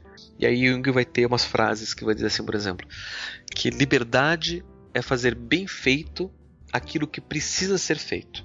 Ou seja, aquilo que não tem como você fugir, ser livre é você fazer aquilo bem feito. Né? Ou seja, se não tem como fugir, isso quer dizer que não tem liberdade. Né? E aí tem uma outra frase que diz que, é, que eu gosto muito também, que diz assim: aquilo que eu não enfrento como escolha, aliás, aquilo que não vivo como escolha, eu enfrento como destino. Né? Ou seja, mostrando que na verdade a liberdade e o destino são duas perspectivas que a gente pode ter da vida. Né? É, e as duas são válidas. Depende muito de como que eu olho para isso, né? Se eu olho de uma forma tipo, eu estou de fato fazendo, eu estou implicando, escolhendo isso como parte da minha vida, eu trato isso como escolha. Isso quer dizer que eu sou livre para poder construir a vida do jeito que eu quiser. Se eu quero evitar esse tipo de coisa, eu acabo vendo isso como destino, né? vendo isso como uma força inexorável que está acima de mim, que me leva para onde eu preciso ir. Né? Isso a gente vê muito é, presente no, nos consultórios, por exemplo. Né? Casos que são é, recorrentes hoje em dia, né? muito por conta da, da, de uma posição mais fundamentalista na, na sociedade de hoje, por exemplo, com relação aos homossexuais. É, aquela questão da, da, da, cura gay que estavam querendo aprovar um tempo atrás e, e, ainda bem que não, que não aprovaram, que isso ia ser um, um desastre. tipo, a pessoa ela, ela é homossexual. Né? Ela, ela vive daquele jeito, ela tem os desejos, ela, ela, ela, ela não tem como você negar que ela tem aquela vivência, que ela tem, que ela tem experiência. Ela pode escolher viver aquilo, e ela vai viver muito bem. Ou se ela nega, eventualmente aquele desejo vai chegar mais cedo ou mais tarde e aquilo vai ser vivido como destino. Tipo, não tive como fugir. Né? Que tem a ver com essas, com essas é, percepções e vivências daquilo que eu estou vivendo. Então, por exemplo, eu estou com fome agora. Né? Pegar uma coisa até mais assim, eu estou com fome nesse momento. Eu posso aceitar que eu quero comer e eu vou escolher o que eu vou comer, eu vou escolher se eu vou me alimentar, como que eu vou me alimentar, se eu vou comer bem, se eu vou comer mal, comer porcaria, fazer dieta ou não, baseado na minha escolha. Ou simplesmente eu posso negar a minha fome e eu vivo aquilo isso como se fosse uma força além de mim, porque eu preciso comer alguma coisa, eu preciso comer McDonald's, eu preciso comer não sei o que, porque está acima de, da minha vontade. Né? Mas tudo depende da forma como eu, eu, encaro essas questões. E muito da individuação tem a ver com isso também. Né? É, eu, eu gosto de pensar no Jung como um cara que fala: olha, eu trilhei esse caminho, eu vi essas possibilidades. E eu estou oferecendo a minha contribuição para quem quiser também trilhar esse caminho. Mas se quiserem trilhar outros caminhos, se quiserem ver por outros sentidos, vejam, né, explorem os seus próprios caminhos. E saibam que, que, que essas possibilidades também são válidas. Né? Então, nesse sentido, acho que o Jung acabou apresentando posições filosóficas com a individuação muito maiores do que as próprias contribuições psicológicas, psicoterapêuticas, ou sei lá como a gente possa, possa definir, né, em cima dessa, dessa noção de que a forma como eu vou dizer que o sujeito vai se comportar não, vai, não é definido por uma natureza externa ou uma coisa transcendental. Né, ela é definida pela forma como eu vou encarar as coisas. Basicamente, como eu vou escolher lidar com essas é, vivências. Né? Se eu vou tomar para mim e eu me responsabilizar por tudo isso, eu vou deixar as coisas acontecerem e dizer que tudo isso foi destino, ou foi acaso, ou foi, sei lá, o que mais quiser que, que seja. Jung, ele é um, um romântico tardio. Se a gente pega lá os românticos, começando lá com, com Scheller, e trazendo lá até no, no, no, final do século XIX lá com Schopenhauer, com Nietzsche, a gente pode colocar Jung também nessa, nessa sequência como um romântico. É, ele continua trazendo muito dessa verve romântica, só que ele também é filho do seu tempo. É, ele está vivendo numa época positivista, ele está vivendo numa época científica. Só que ele nunca deixou de ser romântico. Pelo menos, justamente pelo fato dele falar, os temas que ele vai tratar são temas incrivelmente românticos. Só que ele vai trazer ele não vai negar as coisas que estão acontecendo. Ele está tá sempre olhando para frente. Né? O Jung ele vai falar, por exemplo, na década de 50, ele vai falar sobre discos voadores. Coisas que os românticos não falavam, porque não se falava sobre discos, discos voadores na época dos românticos. Né? Mas a visão que o Jung vai dar, do, vai dar disso é justamente que são manifestações psicológicas, né? que são formas como eu vou dar sentido para as coisas que eu vejo no, no, no, no mundo.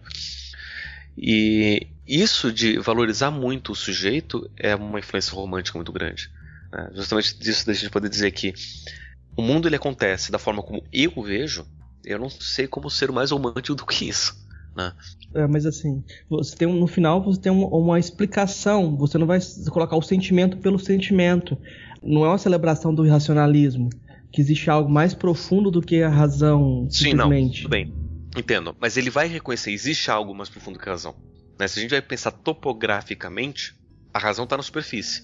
Todo o resto é irracional. E Jung ele vai reconhecer isso em alguns momentos da, da, da, da obra dele. Ele vai dizer que é, é, necessário a gente ter essa vivência irracional também. A gente não pode deixar de lado. E, inclusive, o, o pensamento simbólico que ele vai propor, como sendo o método ou o caminho a percorrer para se traçar o, o trajeto da individuação, é fazer uma aproximação entre os opostos do racional e do irracional. Ele vai propor um, uma, uma, uma, forma de, de viver que é, da, que é o que ele vai chamar de imaginação ativa, que é justamente a gente é, exercício imaginativo, deixar a imaginação vir e, e, as imagens correrem soltas, mas você ter uma posição ativa com isso, né? você conseguir lidar como se fosse um sonho lúcido, como se fosse você permitir que, que o irracional viesse junto com você e você dar um sentido e um, um valor para isso. É, é, eu vejo Jung como sendo um romântico também, mas ele não é um romântico do século XIX, que ficou preso no século XIX. Ele é um romântico que já está no século XX e rumando para o século XXI. Nem um romântico nazista, né? pois é, é, é ele também não chega a ser romântico nazista, né? Muito pelo contrário, ele foge do, do, do, do, do nazismo. Né? Talvez esse até seja um, um, uma disputa histórica, porque. É, e também com umas confusões, porque o Freud, em alguns momentos da, da obra dele, chamou Jung de antissemita. Mas é porque qualquer um que discordasse do Freud, o Freud pegava isso como sendo um problema de preconceito. Não era porque as pessoas não é, não achavam o Freud um chato. Era porque as pessoas eram preconceituosas com relação ao Freud por ele ser judeu. Então, se não gostava do Freud, não era porque o Freud era chato, era porque ele era judeu. Então as pessoas eram antissemitas. E o Jung, por ter brigado com o Freud, ele também era visto como, era, foi chamado como, como sendo antissemita. E como os judeus eram antissemitas, e, e Jung vivia nessa mesma época, lá na Suíça, e, né, ele falava alemão, ele estudou o nazismo, foi um dos objetos de, de estudo dele. Tem uma obra onde ele compara a ideologia nazista com, com determinadas é, questões mitológicas do, do, do, da, da, mitologia germânica do deus Wotan né, e, e, mostra como ele mostra um, um, paralelo simbólico que tem ali tem algumas pessoas que vão dizer que ele está fazendo apologia ao nazismo, né? E tem inclusive uma história que durante a Segunda Guerra Mundial ele foi chamado para ser o psiquiatra é, do, do, Hitler. Só que ele negou todas essas vezes porque ele falou: nesse vespeira eu não quero né, mexer porque não, não tem cura esse, esse cara. E então, por conta disso dele, acaba sendo jogado pro lado do nazismo, mas ele não tem nada de, de, de nazista, nacional-socialista, ou, ariano, ou sei lá, que tipo de, de, ideias que ele, está tá trazendo. Muito pelo contrário, ele tem severas críticas a tudo isso. Né? E, só que sem deixar de ter essa veia romântica forte. Né? Talvez essa seja mais uma das dificuldades de entender Jung em pleno século XXI né? Como é que a gente pode hoje dar sentido para um cara que era romântico, uma filosofia do século XIX, que fazia sentido lá e hoje em dia perde um pouco do valor por conta da pós-modernidade, por conta de tudo isso? Como é que. Né? É... Mas a gente também precisa situar um pouco disso. Né? O Jung ele, ele não deixou de ser romântico, mas ele passou a ser um romântico no século XX, dentro das noções da época, do Zeitgeist do século XX, dentro daquilo que estava sendo pensado. É, eu imagino que se Jung estivesse vi vi vivendo hoje em dia, no século XXI, ele teria falando de internet, ele teria falando de, de, de, de globalização, ele teria falando sobre tudo isso que, gente, que, hoje são nossas preocupações, ele também estaria envolvido, né? É, então vamos para as indicações, então? Pablo, você trouxe alguma coisa para indicar pra gente? Então, eu tenho aqui, eu tenho algumas indicações básicas, né? Tem é, dois filmes que foram lançados relativamente recentemente que contam um pouco da história da relação do Jung com Freud. Um deles é o Método Perigoso, que é, conta bem essa a história do nascimento do método psicanalítico, né? E muito da relação do Jung e, e, e do Freud. Só que ele, ele, ele traz alguns dados históricos e biográficos muito, muito relevantes ali. Muito, muito da, das discussões que a gente, que inclusive eu trouxe aqui, aparecem é, em alguns dos diálogos do, do filme. Mas o que eu não gosto dessa história é que ela prioriza muito o romance, ou o suposto romance que Jung teve com a paciente dele, Sabine Spielrein. E que não que não tem, enfim, você não tem muito fundamento histórico para isso, porque o, você só vai, a gente só sabe eles tiveram um romance baseado nas cartas dela. Nas cartas dele, você só vê que existe um relacionamento que está se dando ali, o Jung está se sentindo incômodo, não sabe muito bem o que fazer. Mas dela tá falando, está tendo romance, está tendo romance, está tendo romance. E no, no, no, filme mostra como se fosse de fato alguma coisa que estava acontecendo. E, né? Mas é Hollywood, né? A gente não, não tem muito como fugir. E o outro filme que se chama A Jornada da Alma, que conta a mesma história, só que da perspectiva dela, da Sabine Spielrein. Né?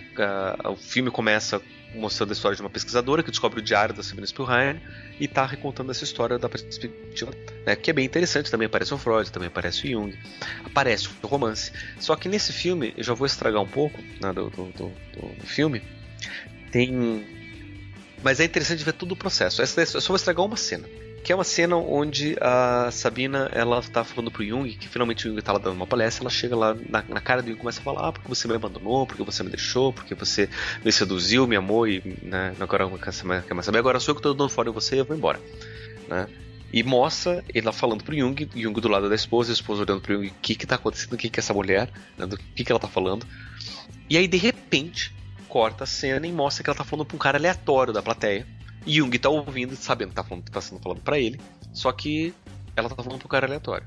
E até aquele momento, você tinha, você tinha certeza, pela forma como estava sendo contado, que estava sendo falado para ele. E ali nesse filme dá, dá a, a dica, né, que os historiadores de fato, é, comparando os vários documentos, é, mostram que provavelmente boa parte desse romance que é falado do, do Jung com a Sabina é resultado da cabeça dela, do, do, do da neurose dela. Né? Não, não aconteceu de fato. Então esse filme eu até gosto um pouco mais, conta um pouco da história da, da, da Sabine Spielrein, que foi é, uma minha, minha, pioneira, tá? ela também foi, foi psicóloga, psicanalista, é, é, foi muito importante na, na história da, da, da, psicanálise. Então eu recomendo também o, o A Jornada da Alma. Tem é, um livro também que eu recomendo, que mostra um pouco do, do olhar mais filosófico da psicologia junguiana, foi escrito por César Reis Xavier, um livro chamado A Psicologia e o Problema Mente-Corpo, onde o autor ele vai falar sobre a psicologia da mente, sobre o problema do objeto psicológico, né, sobre a questão do problema mente-corpo, que, é que é a base da, da, da filosofia da mente. E um, em um dos capítulos, ele vai falar sobre a visão junguiana do problema mente-corpo, de como que Jung ele pretende resolver esse problema. E que acaba mostrando um pouco dos, das raízes epistemológicas do, do, do, do, da psicologia junguiana, né? Fala do, do viés é, idealista do Jung, fala um pouco da, dessa questão é, é, complementar, mostra um monte de, de, de, de referências é, junguianas onde ele está discutindo essa questão é, da, do corpo e da mente, da alma, tudo isso que a gente tratou ali. Nesse livro ele vai descrever com mais detalhes, além de ter outros capítulos que falam sobre outros assuntos também bem interessantes. Né? Tem também um, um outro livro de um cara chamado Sonu Chandrasani, Chandazani, que é, se chama Jung, Jung e a construção da psicologia moderna, que vai fazer todo um resgate histórico da psicologia junguiana contando o que estava acontecendo na mesma época com relação às ideias psicológicas, né, as primeiras pesquisas de psicologia. Então vai situar historicamente Jung muito bem e vai mostrar como que se deu esse desenvolvimento das ideias, o, os, os, os, os, confrontos com os outros autores, como que a psicologia foi se transformando no passar do, do, do, dos anos. Né? É um, um, resgate histórico muito bem feito, né? que eu recomendo quem se interessar pelo tema que leia Jung e a construção da psicologia moderna do Sono Chandasani. E essas são recomendações um pouco mais densas. Daí tem também, né, como eu sei que vocês gostam bastante de músicas, tem duas músicas do, do, do The Police que foram inspiradas, bastante inspiradas no, no Jung, que são as músicas Synchronicity 1 e Synchronicity 2.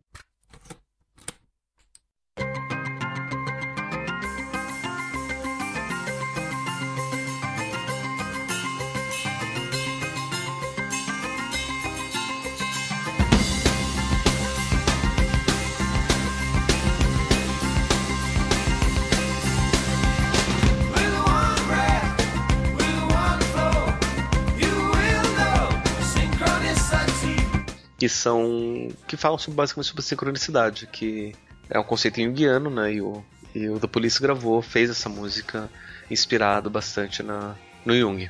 E eu acho que são essas as minhas recomendações. Beleza, foram boas recomendações aí. E Marcos, você trouxe algumas recomendações pra gente? Eu vou recomendar o vídeo do Janine no, no Café Filosófico falando de Jung e astrologia quem quiser procurar os textos dele sobre esse assunto também deve encontrar. Ele publicou um recentemente na Folha de São Paulo. Né? Eu não tenho muita informação, é, eu li mais coisas voltadas para Freud, mas eu acho que já é válido também. Eu, eu li muita coisa do Philip F. É, não sei como pronuncia. É, Freud, Pensamento e Humanismo e depois o triunfo da terapêutica. Ele tem uma visão crítica em relação a Jung, mas eu acho que mesmo assim é, é interessante a perspectiva dele, porque ele já mostra, por exemplo, que o Freud é romântico, não tem como fugir do romantismo, né? Quando você pensa a questão do inconsciente. Uma, uma coisa que talvez as pessoas podem analisar e encontrar relações aí é o que o Carlos Maltz, o ex-baterista dos Engenheiros do Havaí, é um psicólogo junguiano, né? Uh, e astrólogo também e astrólogo também, né? Eu tive então... um, um, embate no, no Twitter um tempo atrás com, com o Maltz, quando ele diz, eu sigo ele, né? Eu, eu curto a, a, carreira musical dele bastante, né? Sou um, um grande fã dos Engenheiros do Havaí. Só que daí ele falou uma coisa ali, eu tentei justificar com o Jung, ele falou, não, mas você fala Jung, só que você tá falando Jung errado. Eu falei, calma, calma lá, né? Eu não sou nem o dogmático junguiano, né? Mas é, o Maltz, na, na, na, obra dele, ele tem bastante coisa, né? é bem, bem presente a, a influência do Jung, né? Então é uma dica válida. O, o, talvez você possa ler ou ouvir as, as canções do Maltz e procurar ali e tentar uh, se espelhar, né? Tem, tem, tem, tem bastante coisa na, na, na, na obra solo do Maltz, onde fica muito claro, principalmente alguns conceitos, né?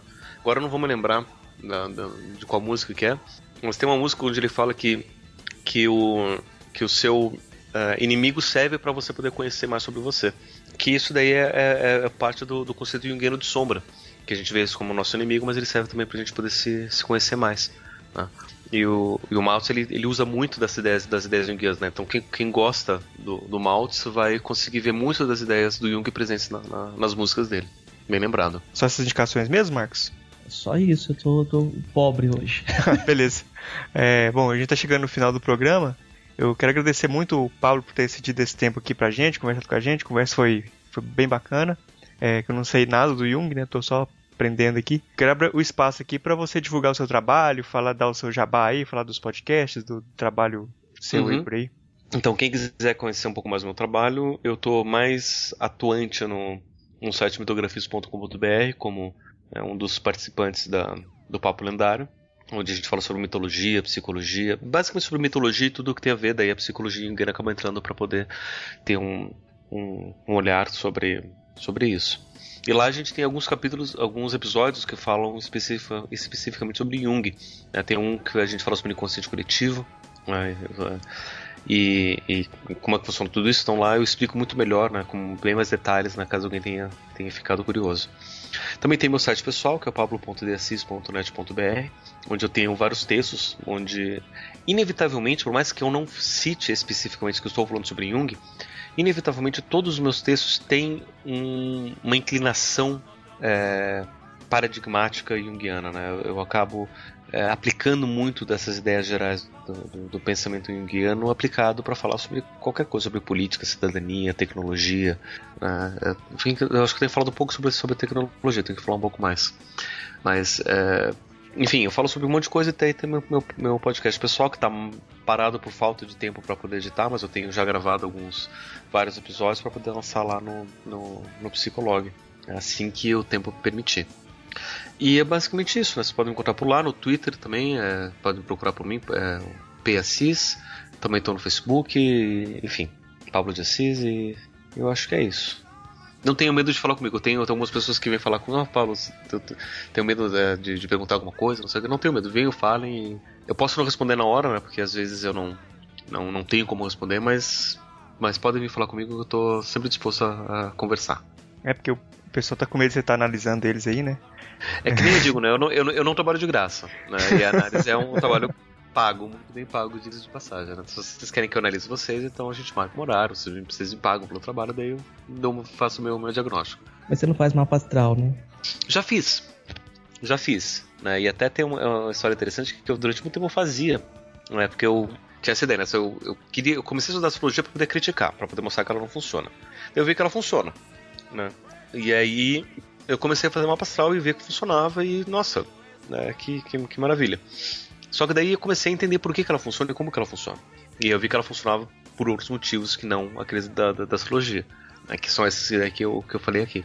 Uhum. E aí eu vi que eu fazer ou não fazer mapa astral dá na mesma. Bom, obrigado pela sua presença aqui. Foi uma ótima conversa e prazer ter você aqui com a gente e até a próxima aí, né? Foi um prazer estar aqui e quando precisarem é só chamar.